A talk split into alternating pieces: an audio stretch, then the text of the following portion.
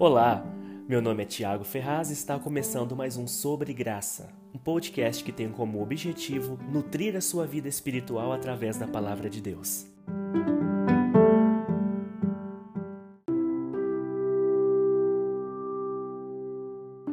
Olá, chegamos ao fim da série de mensagens com o tema Reinando em Vida. Nessa série, aprendemos sobre a importância de termos uma vida dirigida pelo Espírito Santo de Deus, que nos habilita a reinar sobre todas as situações difíceis da nossa vida.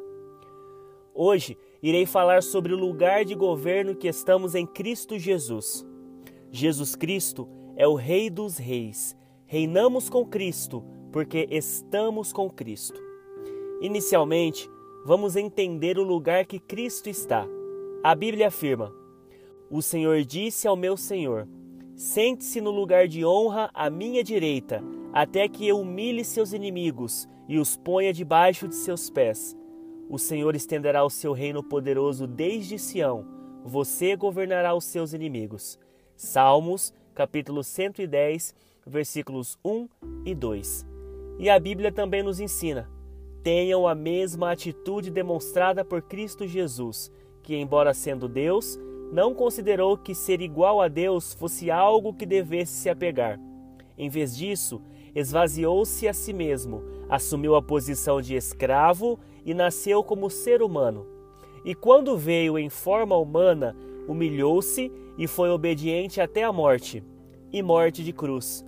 Por isso, Deus o elevou a um lugar de mais alta honra e lhe deu o nome que está acima de todos os nomes para que, ao nome de Jesus, todo joelho se dobre nos céus, na terra e debaixo da terra, e toda língua declare que Jesus Cristo é o Senhor, para a glória de Deus, o Pai. Filipenses capítulo 2, versículos 5 a 11. Hoje, Jesus Cristo está assentado à direita do Pai e está governando sobre todos os seus inimigos. Jesus Cristo retirou toda a autoridade e domínio do império das trevas, e as acusações contra o seu povo foram canceladas na cruz. Ouça o que o apóstolo Paulo comentou sobre esse assunto. No batismo, vocês foram sepultados com Cristo e com ele foram ressuscitados para a nova vida por meio da fé no grande poder de Deus que ressuscitou Cristo dos mortos. Vocês estavam mortos por causa de seus pecados e da incircuncisão da sua natureza humana. Então, Deus lhe deu vida com Cristo, pois perdoou todos os nossos pecados. Ele cancelou o registro de acusação contra nós, removendo-o e pregando-o na cruz. Desse modo, desarmou os governantes e as autoridades espirituais e os envergonhou publicamente ao vencê-los na cruz. Colossenses capítulo 2, versículos 12 a 15. Jesus Cristo não apenas venceu o império das trevas, como também o Pai nos retirou do governo das trevas, onde éramos escravos, e nos inseriu no seu reino, no reino do seu Filho amado, para reinarmos em vida. Está escrito: e Deus nos resgatou do poder das trevas e nos trouxe para o reino do seu Filho amado. Colossenses capítulo 1, versículo 13. A morte reinou sobre muitos por meio do pecado de um único homem, ainda maior, porém, é a graça de Deus e sua dádiva de justiça, e todos que a recebem reinarão em vida por meio de um único homem, Jesus Cristo. Romanos capítulo 5, versículo 17. A igreja do Senhor é o seu próprio corpo, onde Cristo é a cabeça.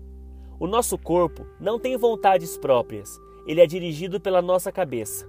Assim é a igreja, composta por todos aqueles que receberam a salvação pela graça. Ela não tem vontade própria, ela é regida pelas vontades de Jesus Cristo. Se a igreja está em Cristo, e Cristo está em uma posição de governo sobre todo o império das trevas, a igreja também está em uma posição de governo com Cristo.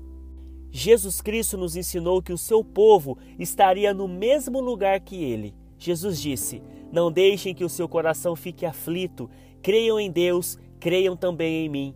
Na casa de meu pai há muitas moradas. Se não fosse assim, eu lhes teria dito: Vou preparar lugar para vocês. E quando tudo estiver pronto, virei buscá-los, para que estejam sempre comigo onde eu estiver. Evangelho de João, capítulo 14, versículos de 1 a 3. E em sua oração, ele pede ao Pai para que o seu povo fosse um com ele. Não te peço apenas por esses discípulos, mas também por todos que crerão em mim por meio da mensagem deles. Minha oração é que todos eles sejam um, como nós somos um, como tu estás em mim, Pai, e eu estou em ti. Que eles estejam em nós, para que o mundo creia que tu me enviastes. Evangelho de João, capítulo 17, versículos 20 e 21. O desejo de Jesus é que estejamos onde Ele está. A vontade dele é que sejamos um com Ele. Não é pretensão querer estar em uma posição de governo sobre as situações difíceis das nossas vidas.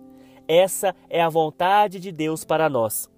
Na verdade, todo o trabalho e sacrifício de Jesus Cristo na terra foi para esse objetivo: trazer de volta a realeza do homem que foi perdida no Éden. O papel da igreja é trazer o reino de Deus à terra e libertar os escravos do pecado e, pelo poder do Evangelho, através da obra de Jesus Cristo na cruz, transportar as pessoas do império das trevas para o reino da luz do Senhor. Quero finalizar essa série reforçando que em Jesus Cristo podemos reinar em vida sobre todas as situações difíceis que encontrarmos. A minha oração é que você tenha uma vida dirigida pelo Espírito Santo de Deus e que você reine em vida e que através da divulgação do Evangelho você possa trazer o reino dos céus para a terra.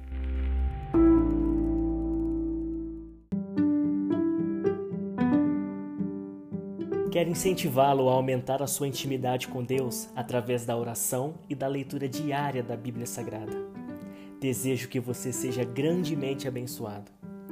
Compartilhe essa mensagem para que mais pessoas possam ser nutridas pela palavra de Deus. Nos encontramos no próximo podcast sobre graça. Um forte abraço e até breve.